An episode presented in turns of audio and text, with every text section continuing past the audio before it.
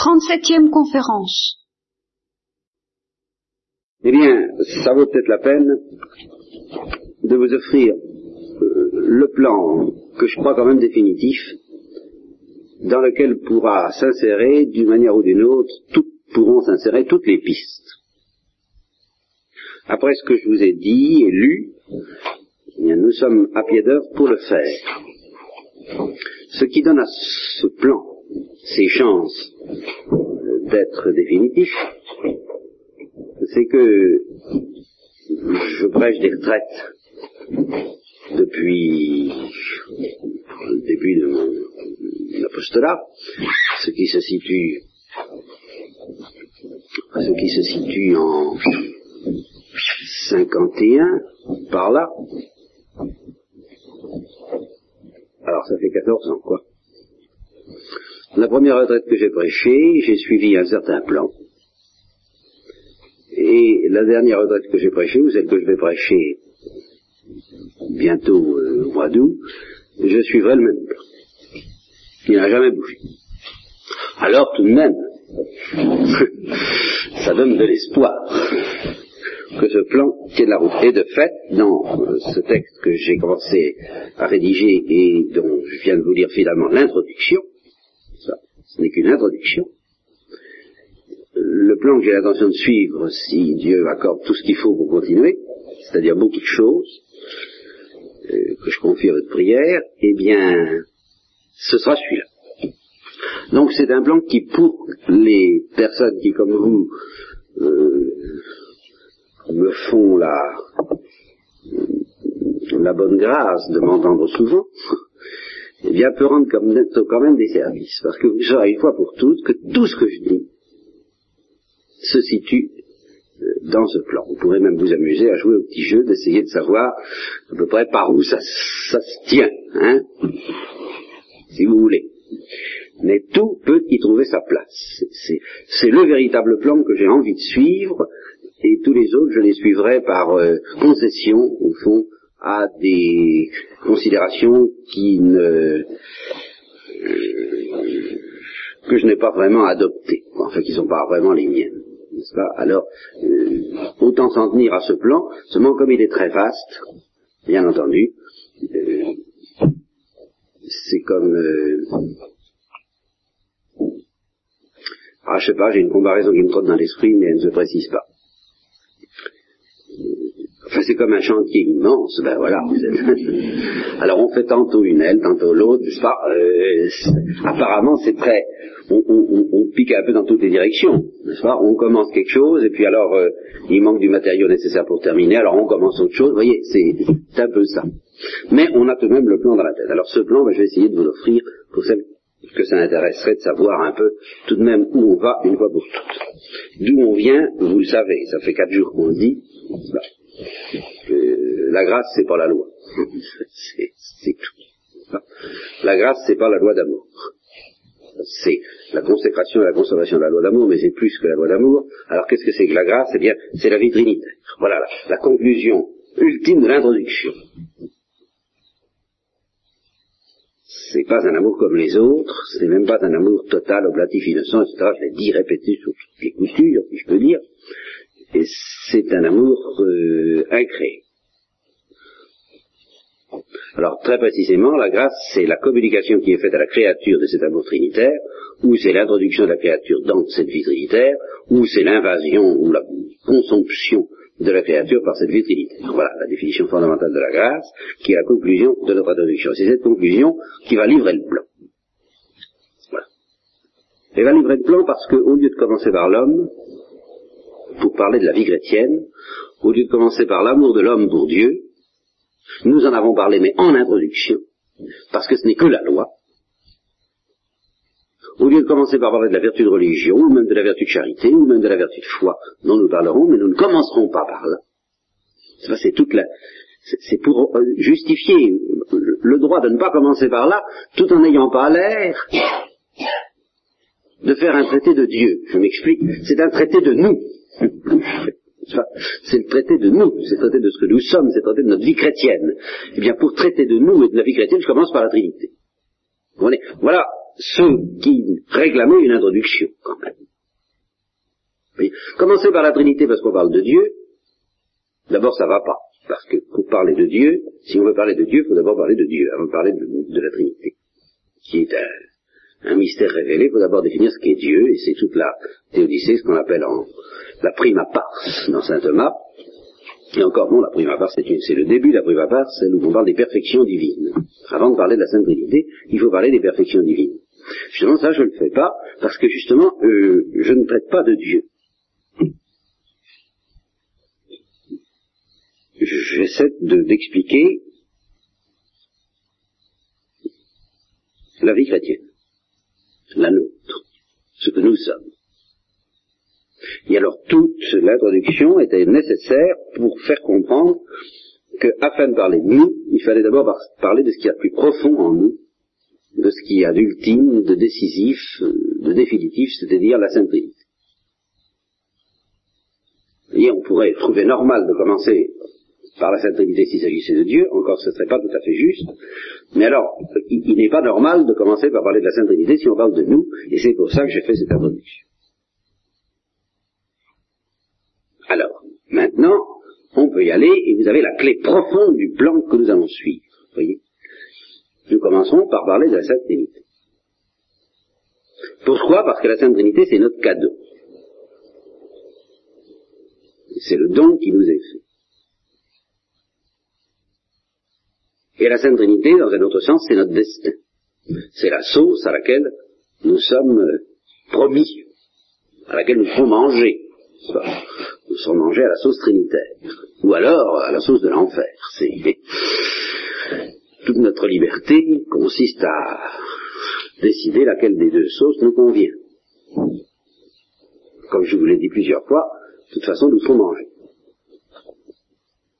Et c'est à ce titre de représenter le feu auquel nous devons être salés que nous parlons d'abord de la Sainte de la Sainte en elle-même. Alors ça, j'ai commencé à le faire avec vous, hein, à plusieurs reprises, et c'est pourquoi je, je, réentendrai avec profit même ce que je vous ai dit, parce que c'est comme ça que j'arrive à, à, retenir certaines idées qui m'aident ensuite dans la rédaction du texte. Vous voyez, à peu près tout ce que je m'aperçois d'ailleurs que tout ce qu'il y a dans le texte, je l'ai à peu près dit, soit chez vous, soit ailleurs, un jour ou l'autre puis je l'oublie, et alors en le réentendant, je dis, ah tiens, oui, en effet, bon, euh, euh, voilà, bien. Donc ça vous donne le moyen de loger tout ce que je pourrais vous dire sur la connaissance et l'amour, puisque tout ce que nous disons sur la connaissance et l'amour en philosophie, et même sur l'être et l'opération, c'est subordonné à cette intelligence des processions trinitaires. Et tout ce que nous disons sur les processions trinitaires, eh bien, ça se situe dans ce début de la définition de ce que nous sommes, de la définition de la sauce à laquelle nous devons être brûlés, n'est-ce pas? C'est-à-dire la sauce trinitaire. Vous voyez, ça vous permet donc de situer des quantités de conférences qui peuvent être très variables. Un bon jour, je peux me mettre à parler de, je sais pas moi, de l'aspect chez Saint-Brest, comme ça, pour, pour le plaisir. Eh bien, vous saurez que ça se situe là. Parce que l'aspect chez Saint-Brest, c'est un instrument de la connaissance, et la connaissance, c'est le mystère divin qui justifie la possession du Verbe. Voilà.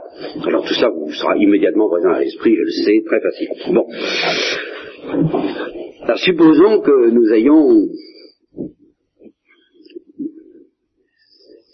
expédié, réglé, définitivement clos, comme si ça pouvait l'être jamais, n'est-ce pas, euh, le chapitre sur la vie trinitaire. Alors de quoi on va parler après ça? Eh bien nous allons tout de suite nous retourner du côté de notre objectif fondamental, ce qui nous intéresse, c'est la vie trinitaire en tant qu'elle nous est donnée, en tant qu'elle est notre bien, notre partage. Ici, vous voyez me faire une objection, et une objection qui, je le pense, il est possible, pour ne pas dire probable, que cette objection m'arrête beaucoup, m'arrête longtemps au, au, début de ce que j'essaierai de rédiger après, immédiatement après ça soit que ce soit une note, soit que je le mette dans le texte, là, il y a une objection extrêmement sérieuse et qui découle, qui peut surgir dans votre esprit à la suite de cela même que je viens de vous expliquer. À savoir, il n'est pas correct, vous pourriez me dire, il n'est pas correct, il n'est pas décent, il n'est pas convenable de parler du secret de Dieu euh, pour parler de Dieu. Ou encore, on va dire ceci, il n'est pas convenable, il n'est pas ordonné, il y a un désordre au fait de vous intéresser à Dieu en tant que c'est votre vie et votre cadeau et votre bien. Il faut s'intéresser à Dieu pour Dieu. Vous voyez le, pas, vous, vous vous présentez, quand vous parlez de l'homme, vous êtes trop théocentrique. Vous, parlez, vous voulez parler de l'homme, mais pour parler de l'homme, vous commencez tout de suite à parler de la Sainte Trinité. Mais quand vous parlez de la Sainte Trinité, vous êtes trop anthropocentrique, parce que quand on parle de la Sainte Trinité, il faut parler de la Sainte pour la Sainte Trinité. Et non pas pour nous. Je ne sais pas si vous voyez euh, ces objections. C'est une objection très difficile. Elle est très difficile parce que je sens qu'elle est complètement fausse, mais ça m'est difficile d'expliquer exactement pourquoi. Je vais tout de même reprendre quitte à m'attarder et à ne pas terminer le plan encore ce matin, on ne sait jamais, quelques réflexions que j'ai faites il y a peu de temps à une autre communauté sur ce problème-là. En somme, ce qu'on me reproche, c'est de ne pas mettre au premier plan ce qui est au premier plan. De ne pas donner la première importance à ce qui a la première importance. Et ce qui a la première importance, c'est Dieu tel qu'il est dans lui-même. C'est Dieu pour Dieu. C'est pas Dieu pour nous. C'est pas Dieu en tant qu'il est notre cadeau, notre héritage, notre bonheur. Ce qui est important, c'est pas notre bonheur d'abord. Alors dans cette perspective, j'ai l'air de dire, oh ben c'est, Dieu c'est très intéressant parce que c'est notre bonheur. Ce qui est intéressant, c'est notre bonheur. Il se trouve que vous définissez notre bonheur comme étant vraiment ce qu'il y a de mieux au monde, c'est-à-dire la sainteté. Bon, belle affaire, bonne affaire, très bien, euh, je m'en réjouis. Hein? Mais je m'intéresse à Dieu à cause de mon bonheur. Et non pas, en somme, semble-t-il, à cause de Dieu. Alors, puisqu'on réclame que nous donnions la première place à ceux qui méritent la première place, qu'on respecte euh, la hiérarchie des, valeurs, d'une manière absolument objective et authentique, eh bien allons-y, si vous voulez, si vous voulez, n'est-ce pas? Et alors vous verrez que si on va jusqu'au bout de cette objectivité, on retrouve le point de vue que je vous offre. Premièrement, alors il faut aller jusqu'au bout. Vous voulez être objectif? Soyons objectifs. Qu'est-ce qui est intéressant? Dieu. Mais euh, attention, Dieu en lui-même, Dieu tout seul. Et par conséquent, si vous voulez euh, isoler sur une montagne, sur un chandelier, non pas sur le boisseau, vous voulez mettre en, en, relief et en lumière, ce qu'il y a de plus important, à l'exclusion de tout ce qui est moins important, vous devez exclure aussi notre, notre connaissance de Dieu. C'est pas intéressant. Notre connaissance de Dieu. Tout au moins, ça n'est pas aussi intéressant que Dieu. Et notre existence même doit être exclue. C'est pas intéressant, notre existence. Tout au moins, c'est pas aussi intéressant que l'existence de Dieu. Et alors ça, c'est un point de vue très authentique pour les âmes d'adoration. Je ne sais pas si je vous ai dit que c'est une des découvertes qu'a faite Lewis au cours de son long voyage vers la lumière, qui fut long et douloureux, il le raconte dans un livre qui s'appelle Surpris par la joie, ce qui est un beau, un beau titre, pas, et qui évoque bien l'aventure que on peut souhaiter à tout le monde, d'être surpris, pas comme par un événement désagréable, mais par la joie. Voyez? Et alors, il explique à un moment donné qu'à des tournants, un des derniers d'ailleurs, ça se situe vraiment à la fin de sa, de, sa conversion à la croyance en Dieu. Il explique d'ailleurs que la grande difficulté de sa vie, ça a été de croire à l'existence de Dieu et non pas de croire au Christ. Le, Christ est venu très vite après. Mais les vraies objections, les vrais doutes, les vraies obscurités, les vraies anxiétés qui étaient les siennes concernaient l'existence de Dieu et le destin de l'homme en général. Et là, il explique que euh, il doit cela, paraît-il, à, je ne sais pas, à Hegel, ou enfin peu importe. Il a découvert que l'existence du ciel était plus importante que d'y aller. Alors ça, c'est extrêmement important, en effet, pour une vie contemplative. Ça, il n'y a pas de Une vie contemplative doit planter toute, sa recherche, tout son dynamisme, toute sa prière sur cette idée, le fait que le ciel existe est plus important que d'y aller. évidemment, nous avons deux joies. Deux joies nous sont données. Le ciel existe, nous sommes invités à y aller. La première, c'est le ciel existe. Parce que d'abord, la seconde ne pourrait pas exister sans la première. Et d'une. Nous sommes invités à entrer dans l'intimité de Dieu parce que l'intimité de Dieu existe. Donc notre première joie, c'est que l'intimité de Dieu existe. Notre deuxième, c'est que nous y sommes invités. Mais nous devons respecter en effet la hiérarchie. Alors en ce sens-là, euh, il n'y a pas de doute, comme source de joie, l'existence de Dieu est plus importante que de même d'aimer Dieu. C'est un peu le sens du gloria, ça sort de toute, toute l'attitude d'adoration. Propter maniam gloriam tuam. Te rendons grâce, gloriam. Il se trouve d'ailleurs que sa gloire, c'est notre bonheur, donc on ne peut pas dire que c'est uniquement à cause de son existence. Mais enfin, sa gloire qui consiste à se donner découle du fait qu'il existe.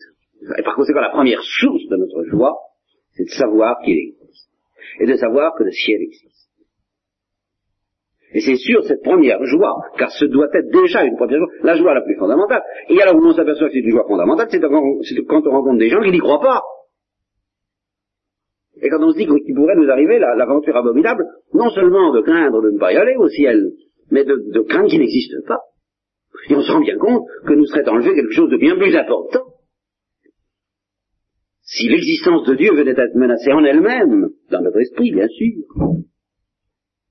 que si nous avions simplement la crainte de ne jamais être réunis avec lui. C'est beaucoup plus grave, c'est beaucoup plus total, absolu, apocalyptique, effrayant, le naufrage de la foi, justement, ou le naufrage de la croyance en Dieu au point de vue philosophique. C'est quelque chose de bien plus effrayant que tout autre naufrage.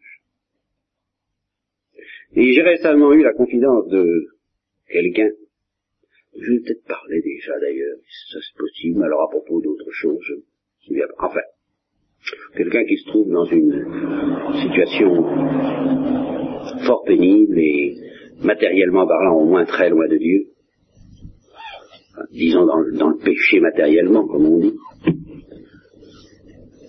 et qui me disait cette chose admirable, enfin, j'ai toujours pris parti de, pris parti de Dieu contre moi. Je me suis toujours réjoui de ce que Dieu était, était heureux, même si je ne devais jamais connaître ce bonheur, par ma faute. Ça, je crois que c'est une disposition à demander, n'est-ce pas, à suivre, comme on dit,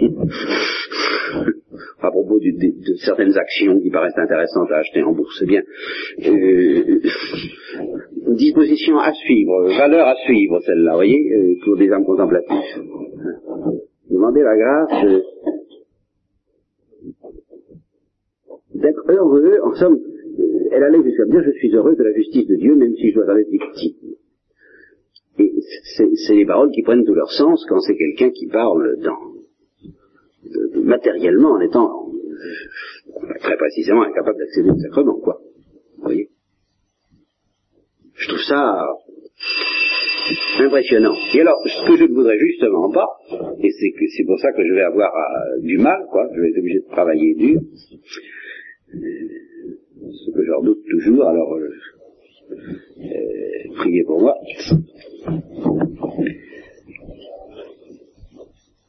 C'est, comme disent, bah oui, mais enfin, vous vous placez, c'est très mesquin votre, votre point de vue, n'est-ce pas? Euh, La Trinité est intéressante parce que nous y sommes invités, mais pas intéressante en elle-même. Alors, c'est pour ça que je voudrais bien maintenir, avant tout, bien sûr, notre joie s'enracine dans la, certitude, certitude philosophique et certitude de foi, que Dieu existe. Et que le secret de Dieu existe. Et que la joie de Dieu existe, c'est-à-dire le ciel. Le ciel étant Dieu. Dieu en lui-même, avant d'être même le cœur du Christ, l'âme du Christ, l'âme de la Sainte Vierge, le ciel, c'est Dieu. Notre Père qui est aux cieux, c'est-à-dire notre Père qui est en vous-même. Eh bien, cela est. Et il est évident que ceux qui savent que cela est ont du simple fait de savoir une joie qui descend comme une avec ceux qui ne savent pas ou ne croient pas. Mais alors, attention. La première chose donc qui compte, dans, euh, quand je dis ça, je ne vais pas encore assez loin.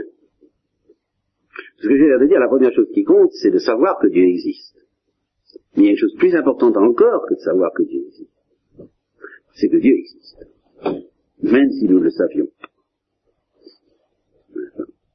Autrement dit, il faut aller, et ça c'est une chose que j'ai dit, qui me rappelle une fois à la fête de Noël, parce que c'est, c'est peut-être le, le, nerf le plus profond de la fête de Noël. Toutes les fêtes liturgiques, dans toutes les fêtes liturgiques, Dieu nous demande quelque chose. Par exemple, au moins la foi, justement. Et ce qui me paraît unique dans la fête de Noël, c'est qu'il ne demande strictement rien, même pas la foi. Il pose l'existence du salut. La fête de Noël, c'est la position du salut. Je vous annonce une grande joie, un sauveur vous est né. Vous le croyez, vous ne le croyez pas, mais c'est comme ça. Et alors, c'est ça, c'est que même si le monde ne croit pas en Dieu et en son sauveur, le sauveur est quand même là. Et un monde dans lequel le sauveur existe et qui n'y croit pas, c'est quand même beaucoup mieux qu'un monde dans lequel le sauveur n'existe pas. Voyez-vous? Donc il y a quelque chose de plus important encore que de croire en Dieu, c'est que Dieu existe, tout, simplement, même si on n'y croit pas. C'est la plus importante de toutes, même pour nous, je dis, mais naturellement en soi. Donc, euh, il faut aller plus loin que, que dire la, notre joie, c'est de savoir que Dieu existe. Non, notre joie, c'est que Dieu existe. Et puis, au fond, notre joie elle-même n'a pas tellement d'importance. Ce qui est important par-dessus tout, c'est que Dieu existe, et notre existence elle-même n'a pas tellement d'importance, et ça doit enraciner d'ailleurs en nous ces sommets. Quelle est la quelle est l'attitude humaine qui peut répondre à une vérité aussi effarante que celle-là? C'est-à-dire, de quelle manière pouvons-nous proclamer dans la pratique, dans le concret, que Dieu seul est important Je ne dis pas que la foi ou la connaissance de Dieu, ça, c'est. Nous essayons de dépasser ça, nous allons même encore plus loin, n'est-ce pas? Quelle est la seule manière dont nous pouvons proclamer dans notre pratique que notre existence même n'a pas tellement d'importance, et notre bonheur lui-même, et notre connaissance de Dieu elle-même, et notre foi elle-même, que tout ça n'a pas une telle importance, que c'est Dieu seul qui, absolument parlant, est important? De quelle, quelle est la seule attitude qui, en nous, peut chanter cette vérité? L'humour.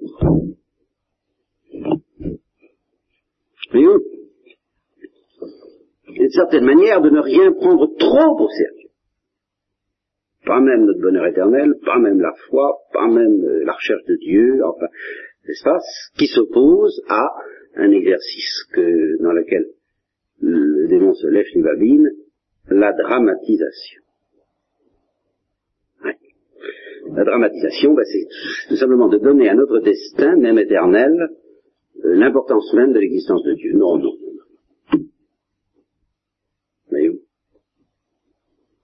Alors l'humour, ça n'est pas l'ironie, ça n'est pas euh, le, le, le, rire aux éclats, ça n'est pas là. Euh, non, c'est quelque chose de très discret, de très fin. C'est une certaine manière de dire basse. Voilà. Et ça n'empêche pas le sérieux et l'attendrissement et les, devant la souffrance du monde dont je vous ai parlé. Hein, ça n'empêche pas la croix et l'écrasement de par, par, par les, les, les, ténèbres. Mais ça vient de ce qu'au fond de notre cœur, c'est ce que je me rappelle très bien, le père Cocagnac, nous faisons un sermon réfectoire, nous nous entraînons à faire des sermons réfectoires au temps de notre studenta, et, et parlant, en chantant l'humour, n'est-ce pas, en disant l'humour est une vertu qui demande un grand sens de l'absolu. Apparemment, c'est le contraire, le sens de l'absolu. Quand on dit quelqu'un a le sens de l'absolu, c'est souvent qu'il est extrêmement intransigeant, fanatique, euh, exigeant, absolu et dramatique. Eh bien non, c'est qu'il n'a pas vraiment le sens de l'absolu. Parce qu'il ne le met pas où il est. Il met de l'absolu partout. Ce qui prouve qu'il n'a pas le sens du véritable absolu. Et qu'il n'y a rien d'autre d'absolu que l'absolu. C'est quand le reste, on s'occupe, sérieusement. Pas? Mais en n'y mettant pas ce, ce pathétique, replié sur lui-même, au fond, pas, et finalement un peu qui s'enfle et qu'il s'agisse du pathétique de notre, de notre destin personnel ou de celui du genre humain, c'est pareil. Et alors là, vous trouverez beaucoup de gens qui toléreraient pas de telles vérités, pour qui l'homme est une chose tellement sacrée qu'on n'a pas le droit de considérer le, le destin de l'homme avec le, moindre humour, si peu que ce soit. C'est plus grave que la mort du Fils de Dieu. Enfin, vous voyez, c'est quelque chose de... La croix, nous ne pouvons pas la considérer avec humour parce qu'elle concerne justement le Fils de Dieu. Et dans la mesure où nous participons, il n'est pas question d'ailleurs de traiter la souffrance avec humour, n'est-ce pas? Mais le destin de la créature en lui-même, enfin la totalité.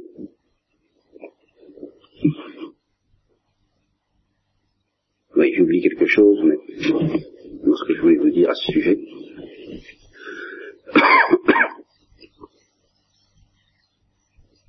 Alors je crois que si cette disposition pouvait entrer en nous, ça nous donnerait quand même une certaine légèreté, une certaine libération. Et une libération qui d'ailleurs, comme par hasard, est la porte par où s'engouffre le vrai bonheur. C'est encore la loi du renoncement. Renonce à prendre trop au sérieux même ton propre salut et le salut du genre humain, et tu trouveras ton propre salut et le salut du genre humain. Celui qui perdra son âme la trouvera. C'est encore, c'est là que ça s'applique. D'abord, Dieu est heureux, ça me suffit, quoi. Vous voyez, il, y faut qu'il y ait quelque chose de sain, quand même. Quand même. Alors ceci dit, après ça, après cette chose toute, toute premièrement importante, celle qui est vraiment sur le pinacle du temple, j'essaie de retrouver hein, ce que j'avais, ce que j'ai oublié moment, mais je, oui, c'est peut-être ça. il y a beaucoup de gens, justement, enfin, il y a très peu de gens qui acceptent qu'on ne prenne pas trop au sérieux, trop au tragique. Voilà. Sens du tragique. Il y a toujours du péché dans le tragique. Pas dans le drame. Dans le drame, je dis la dramatisation, il euh, faudrait préciser exactement le sens des mots. La passion est un drame.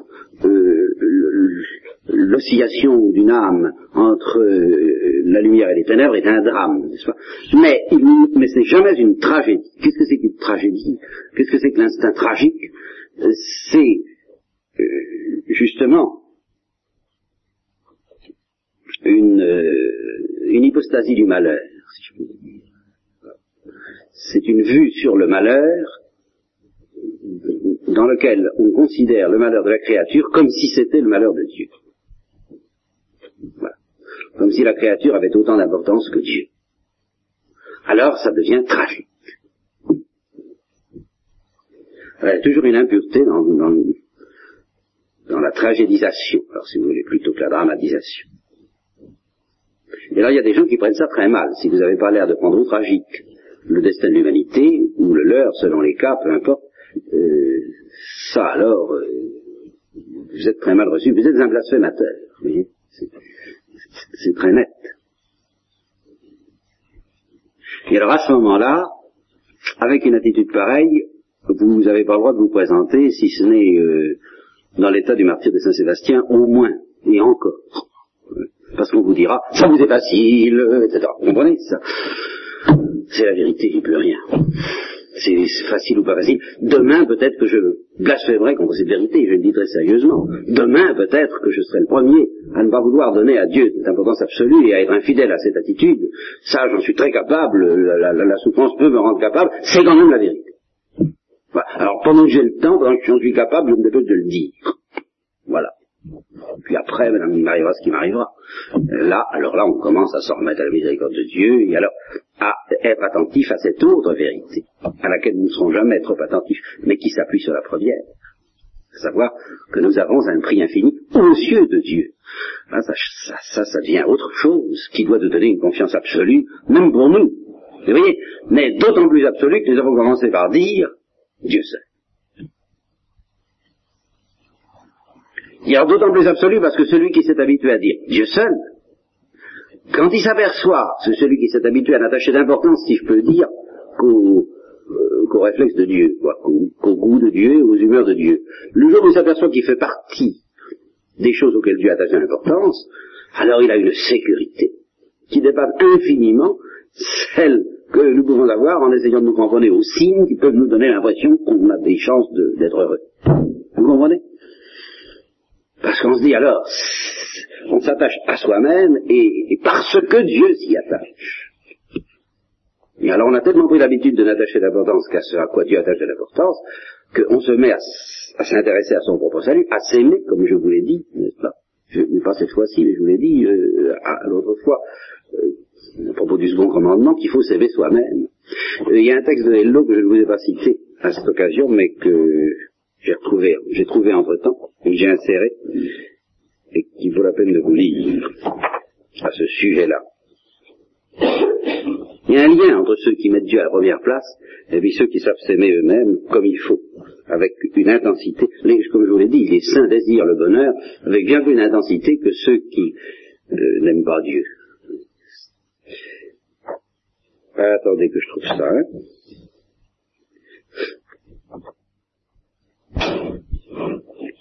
L'homme ne s'aime pas. Et l'homme doit s'aimer beaucoup. Car il doit aimer beaucoup son prochain. Et il doit aimer son prochain comme lui-même. Alors s'il s'aime pas beaucoup. Si l'homme s'aimait, il haïrait le mal. Il haïrait tout ce qui est contraire à sa destinée, à ses besoins, à sa joie, à sa lumière. Il haïrait l'erreur. Le drame du paradis terrestre serait toujours devant ses yeux. Et l'horreur du serpent serait plus intime à lui que sa respiration même. Si l'homme s'aimait, il exécrerait d'une exécration inconnue, ça c'est bien le style de Hello, tout ce qui s'interpose entre lui et Dieu comme obstacle. Bon. Donc, première chose importante, Dieu. Deuxième chose importante, eh bien justement, l'amour de Dieu pour nous. Et alors, elle est tellement importante, cette deuxième chose, qu'elle n'est même pas deuxième. Que si on la prend telle qu'elle est, elle est aussi importante que Dieu. Pourquoi? Parce qu'elle est Dieu même. Évidemment, Dieu nous aime librement. Ce qui veut dire qu'il n'est pas obligé de nous aimer, il aurait pu ne pas nous aimer. Seulement ça sont des paroles dont nous ne savons pas exactement ce qu'elles veulent dire.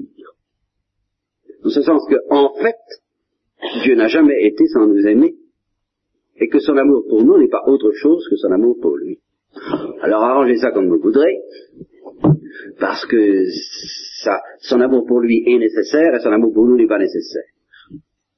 C'est-à-dire ce qui n'est pas nécessaire, c'est que nous soyons le terme de cet amour que Dieu a pour lui, que nous soyons visés, que nous soyons atteints, nous aussi, par cet amour que Dieu a pour lui-même. Ça, c'est pas nécessaire. Seulement, en fait, de toute éternité, alors, donc d'une manière qui ne peut plus être euh, changée, qui ne sera jamais changée, et qui apparaît comme presque nécessaire, puisque c'est de toute éternité. Pas, c'est pas Dieu qui s'est dit un beau jour, tiens, je vais les aimer. Alors pourquoi est-ce que c'est nous? Là, nous touchons à des mystères devant lesquels il vaut mieux faire Saint-Augustin. Hein.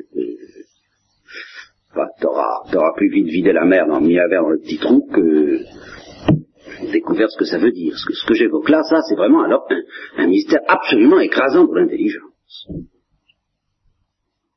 Parce que vous comprenez, si de toute éternité,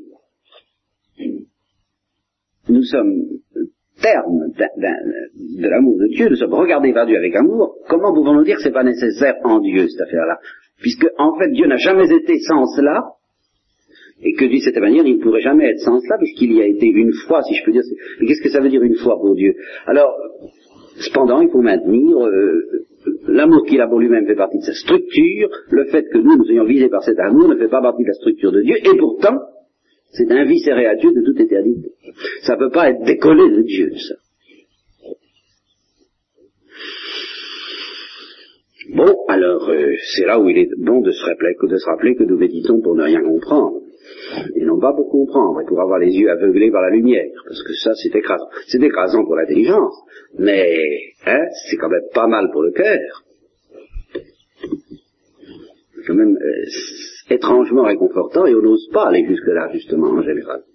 L'amour que Dieu a pour nous n'est pas moins important que Dieu en fait, en fait, puisque c'est Dieu même. Il n'y a pas un amour que Dieu se réserve pour lui, à son usage personnel, et puis un amour euh, qui sort de lui comme une chose créée. Il ne s'agit pas, je ne parle pas des effets créés, je parle de l'amour incréé de Dieu pour nous. Ben, c'est aussi important que Dieu puisque c'est Dieu. Alors l'objet de cet amour n'a pas la même importance que Dieu, bien sûr. Il a l'importance limitée, secondaire, tout ce que vous voudrez, mais d'être objet de l'amour de Dieu. Ah, arrangez ça comme vous voudrez, mais c'est tout de même une importance énorme. Alors là, nous allons découvrir la troisième chose, l'objet de cet amour. Mais pour le moment, j'en suis même pas à l'objet de cet amour, j'en suis à cet amour de Dieu en tant qu'il nous vise. Eh bien, ça a autant d'importance que Dieu. C'est Dieu.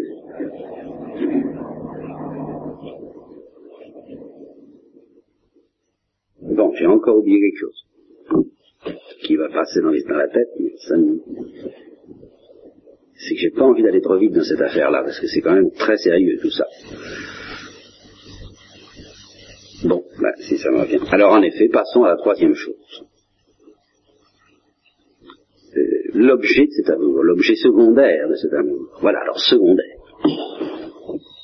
La créature.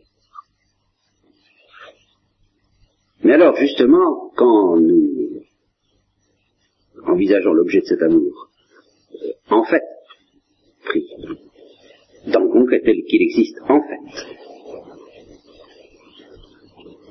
la faire, je cherche, hein, mais...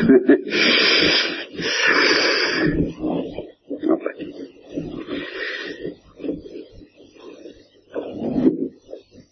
Nous devons même le considérer d'abord comme objet de l'amour de Dieu, c'est-à-dire nous devons considérer ce que Dieu aime en nous, ce qu'il aime le plus. C'est ça qui a le plus d'importance, c'est ça qu'il faut mettre au premier plan. Alors, au premier plan, après Dieu même et après l'amour qu'il a pour lui en, lui-même, tel que cet amour est incréé, n'est-ce pas hum, ça il faudrait que ça tourne, mais je ne suis pas sûr, autour de cette idée que, à partir du moment où nous comprenons que l'amour que Dieu a pour nous, c'est Dieu même, euh, nous ne pouvons plus traiter notre salut avec humour, justement. Mais alors, entendre que ce salut est voulu de Dieu. La volonté que Dieu a de notre salut est aussi adorable que Dieu même. Vous voyez, ça c'est très important. Donc, elle, elle n'est pas objet du goût. Tandis que la volonté que nous, nous avons de notre salut est objet du goût. Oui, bien. Le désir que nous, nous avons personnellement d'aimer Dieu et, de lui rendre gloire, notre désir à nous de la sainteté est objet du goût. Mais le désir que Dieu a de notre sainteté n'est pas objet du goût, parce qu'il dépasse infiniment notre désir. C'est justement parce qu'il le dépasse infiniment le nôtre qu'il y a intérêt à nous débarrasser le plus vite du nôtre en le lui donnant et en renonçant à la satisfaction de notre désir, en faveur de la satisfaction de son désir. Vous voyez que tout ça nous entraîne très loin. Hein Bien. Alors, justement, le premier, le tout premier objet de l'amour de Dieu, tel que nous le connaissons, c'est pas simplement notre existence, ni notre bonheur naturel, c'est nous-mêmes en tant que possédant d'une communication parfaite, possédant en plénitude la vie trinitaire, c'est-à-dire nous-mêmes béatifiés. Voilà ce qu'il faut bien voir. reprenons notre hiérarchie. Premièrement, Dieu est à égalité, son amour pour nous. Deuxièmement, eh bien, l'objet de cet amour comme béatifié par la possession, par la, comme par la possession de la vie trinitaire. C'est-à-dire, au fond, les amis de Dieu en tant qu'ami de Dieu, c'est-à-dire en tant que baignant dans le même bonheur que Dieu même. Voilà ce qui a le plus d'importance, quoiqu'étant déjà objet d'humour, n'est-ce pas, parce que c'est, c'est second, c'est pas Dieu même. Mais c'est visé par un amour qui est Dieu même. C'est visé par un désir de Dieu qui est Dieu même. Par une volonté de Dieu qui est Dieu même. À savoir, nous associer à son bonheur. Nous, une fois associés à son bonheur. Donc nous, en possession de la révélation complète, de la, de la en possession de la Trinité elle-même. Et alors, ici, dès maintenant, euh, vous avez la réponse à l'objection qui m'a été faite au début. on m'a dit ce qui est pas, ce qui est le plus important, c'est pas de posséder Dieu, c'est pas notre bonheur, mais c'est de savoir que Dieu existe. Attention. Dans l'intention de Dieu, qu'est-ce qui intéresse Dieu le plus? Que nous sachions qu'il existe ou que nous soyons en possession de lui-même? C'est que nous soyons en possession de lui-même. Donc ça a beaucoup plus d'importance que de savoir que Dieu existe. En soi. On est dans la hiérarchie des valeurs. Ce qui a le plus d'importance après Dieu, c'est notre possession de Dieu. C'est pas notre connaissance qu'il existe. Parce que notre connaissance qu'il existe, eh euh, c'est encore une réalité créée, une réalité créée qui est bien inférieure à la vision face à face quand même, non? Donc finalement, je crois que je respecte bien la hiérarchie des choses en subordonnant tout à la communication que Dieu veut nous faire en plénitude de la vie Autrement dit, la connaissance que nous pouvons avoir, que les théologiens peuvent avoir par la foi du mystère de la Sainte Trinité, quelque chose de bien inférieur à l'entrée par nous-mêmes dans le banquet de la vie divine. Autrement dit, les théologiens, quand ils nous disent ce qui est important, c'est que Dieu existe, ça, ils commettent tout de même, ils risquent de commettre un sophisme, parce que ils ont l'air de dire ce qui est le plus important, c'est notre connaissance que Dieu existe. Ceci est plus important que notre bonheur. Ah, je suis pas d'accord. Parce que tel que Dieu l'a voulu, notre bonheur, c'est une connaissance que Dieu existe, bien plus parfaite que la connaissance de foi, savoir la connaissance béatifiante. J'y peux rien. Si vous visez ce bonheur tel que Dieu l'a voulu, pas, notre bonheur est plus important que la connaissance de foi et que la connaissance philosophique de l'existence de Dieu. Non pas parce que c'est notre bonheur, mais parce que c'est justement une connaissance de Dieu bien plus parfaite que la connaissance de foi et que la connaissance philosophique. Certes, si vous envisagez notre bonheur purement et simplement comme euh, euh, ce qui nous permet de d'être peut-être satisfait, ma foi, ça évidemment c'est pas intéressant du tout. Mais s'il est entendu que notre bonheur est une certaine connaissance de Dieu, alors plus cette connaissance de Dieu est parfaite, plus notre bonheur est important, et le bonheur de savoir que Dieu existe est inférieur au bonheur de le voir. Et non pas seulement inférieur pour nous pour notre satisfaction, mais en soi et en importance aux yeux de Dieu. Par conséquent, subordonner la révélation trinitaire à la révélation qui nous est faite que une plus belle révélation nous attend, encore que celle de la foi, c'est normal. Vous voyez Autrement dit, subordonner la révélation trinitaire et la théologie trinitaire à la promesse de Dieu, c'est correct. C'est décent, c'est convenable. C'est respecter la hiérarchie des choses telle qu'elle est dans l'esprit de Dieu. Dieu, ça l'intéresse beaucoup moins de nous dire nous sommes trois que de nous donner les trois. Donc, le don par lequel les trois nous sont offerts en béatitude est objectivement et absolument parlant une chose plus importante que la révélation trinitaire telle qu'elle est faite dans l'obscurité de la foi. Et la révélation trinitaire telle qu'elle est faite dans l'obscurité de la foi est subordonnée non seulement à ce don, mais je dirais même à la promesse de ce don, parce que de tout ce que Dieu nous a dit, ce qui est plus important, c'est la promesse de l'intimité divine. C'est l'invitation au banquet, et les précisions qui nous sont données sur, sur l'objet qui nous est offert sont subordonnées à l'offre elle-même. le mouvement par lequel Dieu nous dit voilà ton cadeau est plus important que le mouvement par lequel il nous donne des détails sur ce qu'il y a à l'intérieur du cadeau. Non pas parce que nous avons plus d'importance que le cadeau qui est Dieu, mais parce que le fait que Dieu nous donne cette chose est plus important que les détails extérieurs et superficiels qu'il peut nous en donner à l'aide des mots humains, car ce sont même des mots humains, la révélation trinitaire dans l'obscurité de la foi. Donc le mouvement par lequel Dieu nous donne ce cadeau, vu du côté de Dieu, est plus important que les renseignements, quoi, euh, qui sont tout de même très précieux, mais précieux précisément pour nous aider à mieux comprendre l'ampleur infinie et extraordinaire de cette promesse et de cette offre de Dieu. Voyez donc avoir les choses du côté de Dieu, eh bien, euh, Dieu a plus d'importance que nous, mais le don de Dieu, qui nous sera fait en plénitude de la vision, et la promesse de ce don, est plus important que toutes les autres connaissances que nous pouvons avoir sur la terre. Voilà pourquoi je trouve normal de présenter le mystère trinitaire comme ce que nous avons de plus important et comme point de départ de toutes les explications que nous aurons à donner par la suite sur le don de Dieu. En somme, à première vue, dans ce petit traité, où j'ai dit nous je traite de nous, en fait c'est pas vrai. Profondément parlant, l'objet de, tous ces discours, qui sont des discours de foi, de théologie, j'espère, ce n'est pas de parler de nous, ni de notre bonheur, c'est de parler du don de Dieu. Si vous voyez les choses comme ça,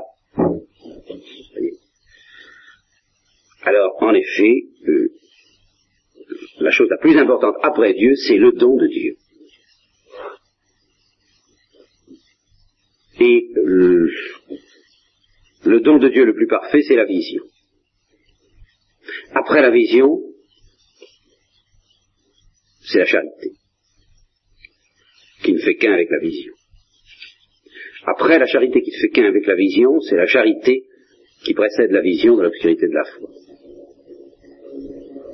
La charité qui précède la vision de l'obscurité de la foi est mise en route et déclenchée par la promesse.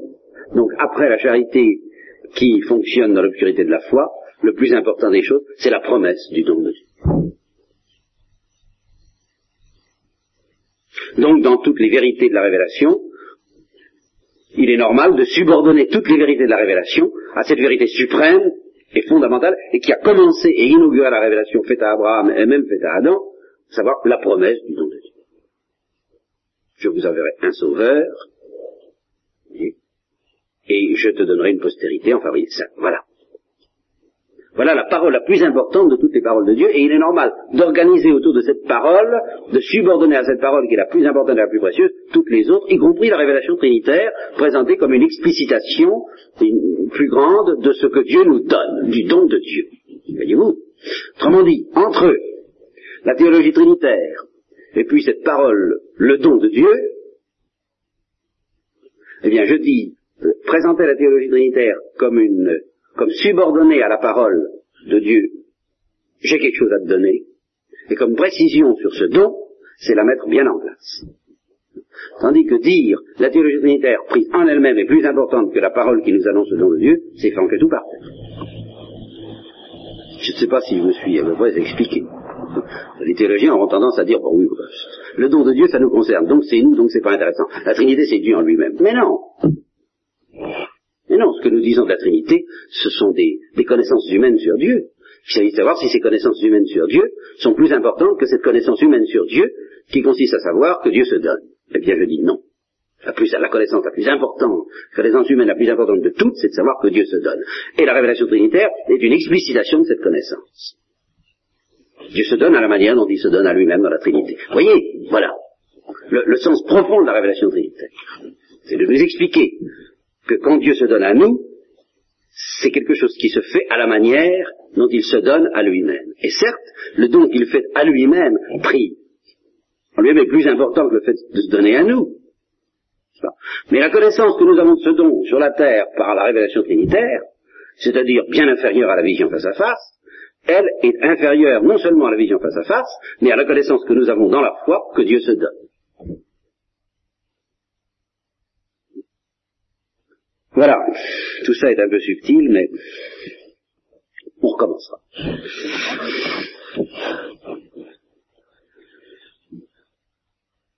Alors justement, une fois qu'on a parlé du la Sainte Trinité comme don de Dieu, parce que nous savons que c'est le don de Dieu, eh bien, nous étudions immédiatement et très normalement comment cette vie trinitaire peut être donnée à la créature. Comment est-ce possible? Comment ça se passe? Et alors ça entraîne à étudier normalement, alors la vision face à face d'abord, et tous les mystères de la grâce sanctifiante, de la foi, de l'espérance et de la charité ensuite, et les noms du Saint-Esprit. Enfin tout le fonctionnement de cette machine extraordinaire qui s'appelle, qui est subordonnée, qui est suspendue dans son intelligibilité suprême à la vision face à face, la charité qui découle normalement de la vision, et comment la charité peut fonctionner sur la terre sans la vision, dans l'obscurité de la foi. Euh, alors qu'est-ce que c'est que tout ça? Comment, tout ça se passe? C'est extrêmement difficile. Alors ça, c'est beaucoup plus théologique que spirituel. Euh, c'est une étude technique, c'est l'étude du comment nous entrevoyons quelque chose du don qui nous est fait par la révélation trinitaire, et nous entrevoyons tant bien que mal quelque chose de la manière dont il nous est donné au ciel, dont il nous sera donné au ciel, et dont il nous est donné sur la terre. Et il est très important quand même d'y insister, pour arriver à comprendre que sur la terre, il nous est substantiellement donné de la même manière qu'au ciel. Voilà l'enjeu important, l'enjeu spirituel de toute cette étude technique que j'ai faite de temps en temps, euh, que je referai, enfin voilà. vous saurez que ça se situe par là. Tout ce qui est état de grâce, ça se situe là, immédiatement. Comment le don de Dieu nous est, nous est communiqué? Comment Dieu peut être un don? Comment Dieu peut se donner à la créature? Comment il fait pour se donner à la créature? Qu'est-ce qui se passe? Autant que nous pouvons comprendre à travers les renseignements qui nous ont donnés là-dessus. Après ça, eh bien après ça, il faut se retourner du côté du sujet de, du don, de celui à qui est fait ce don. Enfin s'occuper de la créature. Alors, philosophiquement parlant, ça impliquerait peut-être, mais ça, je crois pas que je le ferai, une étude de la créature, de la dialectique, de la distinction entre la créature et le créateur, c'est tout de même assez important, afin de retenir au moins cette idée-là, qui nous aidera à naviguer entre pas mal d'erreurs, que la créature n'ajoute rien à l'être du créateur, qu'elle n'est rien, et que cependant, quand elle est intelligente, elle a une consistance personnelle en face du créateur, qu'elle s'en distingue réellement, et qu'il peut réellement y avoir entre la créature et le créateur le dialogue du moi et du tu. Ça, c'est très important. encore au point de vue spirituel, c'est capital. Et ça entraîne immédiatement, alors, brusquement, sans crier gare, on débouche dans des choses extrêmement simples, pratiques, concrètes, et cependant qui sont des abîmes, à savoir l'humilité, et l'humilité des saints, et euh, l'humilité telle que Thérèse l'Enfant Jésus nous la présente.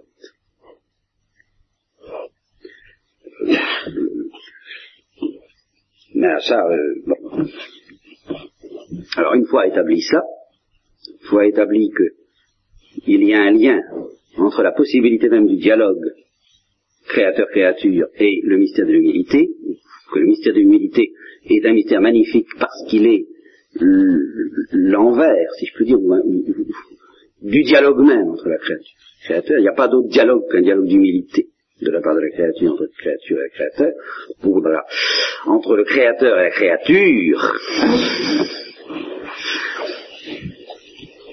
une fois compris cela, une fois compris que dès qu'on sort de l'humilité, on coupe le téléphone, c'est pas compliqué. Fini. Nous n'avons pas d'autres, d'autres, comment est-ce qu'on dit, en radio, hein, les émetteurs radio, hein, un signal, je ne sais pas comment ça s'appelle. Hein, comment ça s'appelle hein. Non, non, non. Le, le, le, la petite air qui... Un indicateur, voilà. Nous n'avons pas d'autre indicateur.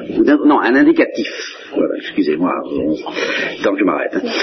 Euh, non, pas d'autre indicatif que néant. Alors, ici le néant. Vous ah bon, alors là on est repéré euh, et on se met en contact avec nous. Mais si on dit être, euh, ça, pas de contact c'est pas compliqué, c'est comme ça. Bon. Alors, eh bien, suite du plan euh, ce soir. Enfin, ça restera là pour ce matin.